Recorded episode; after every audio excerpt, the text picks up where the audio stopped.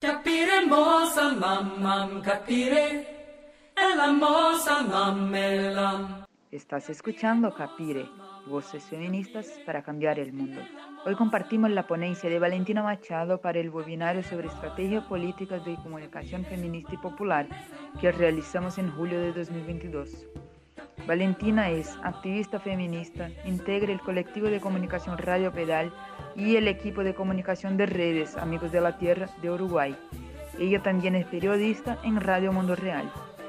Escuchemos ahora a Valentina. Algo que tiene la comunicación eh, feminista y popular, que es lo que nos convoca hoy, es este aprender constantemente del intercambio entre nosotras. Y bueno, como bien contaba Mabel, yo soy integrante de, de Radio Mundo Real. Radio Mundo Real es un medio de comunicación que hace parte de Amigos de la Tierra Internacional. Y en esto del intercambio y del aprendizaje colaborativo y compartido, para nosotras, tanto desde la radio como desde Amigos de la Tierra Internacional, ha sido fundamental la construcción de confianza y haber recorrido juntas este camino, eh, ya hace muchos años, junto a la Marcha Mundial de Mujeres y hoy junto a Capire también, y esto, bueno, nos parece muy importante remarcarlo porque ha sido clave, ha sido clave para pensar el marco de justicia de género y desmantelamiento del patriarcado que tiene Amigos de la Tierra, y también ha sido clave para pensar la comunicación en clave feminista y popular desde Radio Mundo Real, junto a Capire, que para nosotras hoy es una referencia. Después, eh, siempre es bueno poder recordar y hacer un poco un poco de historia, porque nuestro trabajo conjunto viene desde hace un tiempo y bueno, se ha fortalecido gracias también a varias cuestiones y la historia siempre es buena para, para traernos al presente, saber que trabajamos juntas desde la convergencia de medios, desde hace muchos años ya, donde ya se habían quedado instauradas como acordadas algunas lógicas eh, colaborativas, que esa es una, una cuestión esencial del trabajo de la comunicación popular, la colaboración entre medios, la articulación, la coordinación. Y bueno, ese camino se fue profundizando y afianzando hasta el día de hoy y actualmente integramos también algunas coordinaciones como la Jornada Continental en Defensa de la Democracia y contra el Neoliberalismo. Bueno, después de hacer como este breve recorrido, que me parecía re bueno para, para situarnos donde estamos hoy, eh, les quería eh, traer o compartir de alguna manera como algunos puntos o algunos ítems que, bueno, que entiendo y que entendemos que hemos construido juntas en este recorrido con, muchas compañeras, pero que, eh, bueno, nunca hay que perder de vista y siempre nos parece que hay que, que hay que tener presente, hay que trabajar, porque, bueno, como hemos visto en muchas noticias últimamente también, hay cosas que, ganamos, pero no, no podemos distraernos, porque a veces cuando nos distraemos y miramos para el costado, empezamos a, perder muchas de las, de las cuestiones sobre las que hemos avanzado, porque bueno, siempre hay una, una reacción por ahí esperando que nos distraigamos. Así que, bueno, les voy a comentar, el traje son ocho los puntos, a mí me gusta mucho el tema de hacer listas y organizar las cosas en listas, así que traje ocho puntos definidos que me parecía eh, bueno para compartir eh, con ustedes y, poder trabajar juntas. Bueno, para no perder de vista en esto de, tener una estrategia eh, política en la comunicación feminista y, popular, uno de los puntos y de los desafíos que me parecen esencial e importantes, y es justamente esto de poder lograr imprimir una perspectiva feminista o de género y territorial a todos los temas que toquemos en nuestra comunicación, eh, sean temas económicos, sean políticos, sean culturales, ambientales, electorales o de la cotidianidad, del día a día. Eh, de alguna manera lo que hacemos, si logramos esto o si trabajamos en esto y ponemos nuestro esfuerzo y nuestra atención en esto, es no reducir la participación de las mujeres y las disidencias o las diversidades sexuales a solo un ámbito o solo un campo de acción, sino que ampliarlo y mostrarnos en, todos los campos de acción, en todas las esferas eh, políticas de alguna manera. Otro de los puntos que les traía era, bueno, también este desafío de lograr mostrar y visibilizar, que bueno, las compañeras de alguna manera ya lo, ya lo han traído, eh, las diferentes capas de vulneraciones y violencias que recaen sobre los cuerpos de las mujeres y las disidencias,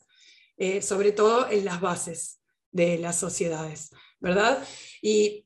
en esto siempre también es una especie de un ejercicio de, empatía, ¿verdad? Entender que dentro de los sistemas eh, patriarcales y neoliberales también son eh, varias las capas que, que, podemos ver de vulneraciones, dígase machismo, colonialismo, racismo, elitismo, y a partir de ahí podemos seguir sumando en este ejercicio de empatía como el capacitismo, el adultocentrismo, bueno, la discriminación por, por la forma de los cuerpos, lo que se dice gordofobia, que en realidad debería decirse gordo odio, bueno, y así podemos seguir sumando, y eso me parece que es un ejercicio fundamental para, la comunicación feminista y popular. Eh, luego, siempre entender que detrás de todo eh, conflicto hay una relación de poder, y el sistema patriarcal tiene esencialmente relaciones de poderes asimétricas e injustas sobre las mujeres, esa me parece que es una buena eh, manera de visibilizar y, de mostrar,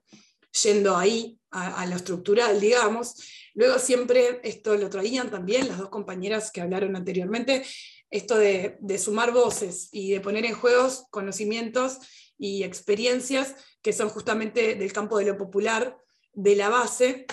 y bueno, de alguna manera para sumar y ampliar, además de otras tantas voces que podemos poner en juego, estas son las esenciales, las que efectivamente hacen a la comunicación popular. Y de alguna manera poder denunciar a través de historias individuales o particulares, experiencias personales, una realidad eh, estructural y sistémica. Digamos, salir de,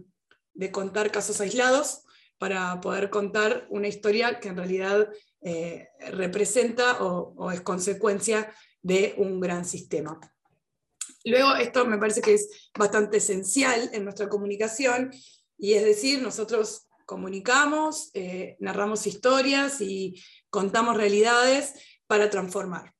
Nuestro objetivo es la transformación en la comunicación eh, feminista y popular. No es solo la información, sino que es la transformación. Queremos que esto genere un tipo de transformación, o que alerte, o que accione, o que denuncie, pero que finalmente eh, podamos conseguir algún tipo de cambio. El número 6 tiene que ver como, bueno, con esto de mostrar luchas y contar luchas, eh, desde dónde lo vamos a hacer cuando las mostramos. Y tenemos que hacer el esfuerzo de no caer en la victimización, sino que mostrar las luchas que muchas veces son, son duras, eh, no son para nada alegres, por el contrario,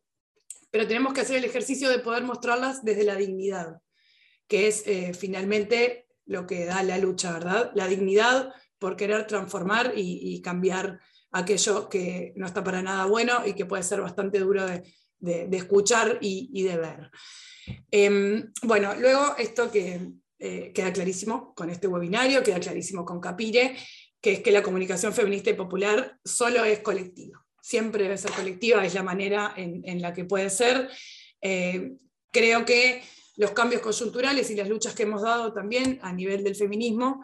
eh, nos abrieron un montón de puertas y ahora tenemos la posibilidad de pensar juntas, de hacer juntas, de intercambiar juntas, tenemos la posibilidad de, de conocernos, de apoyarnos, de difundirnos, y eso me parece que bueno, es una de las claves esenciales. Eh, pero este último punto tiene que ver como con traer también la memoria eh, feminista y popular y de la comunicación. Eh, entendernos como, bueno, como parte de una historia. Yo siempre cito acá, bueno, yo estoy en Uruguay y soy uruguaya específicamente, y siempre cito una investigación que hizo una compañera que se llama De la orfandad al linaje. Y esto de no entendernos como huérfanas, sino como que tenemos una historia,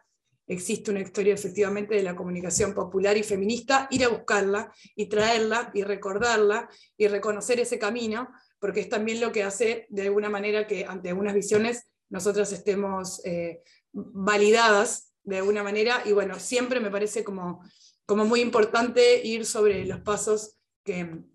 que ya caminaron otras para poder transformar hacia adelante.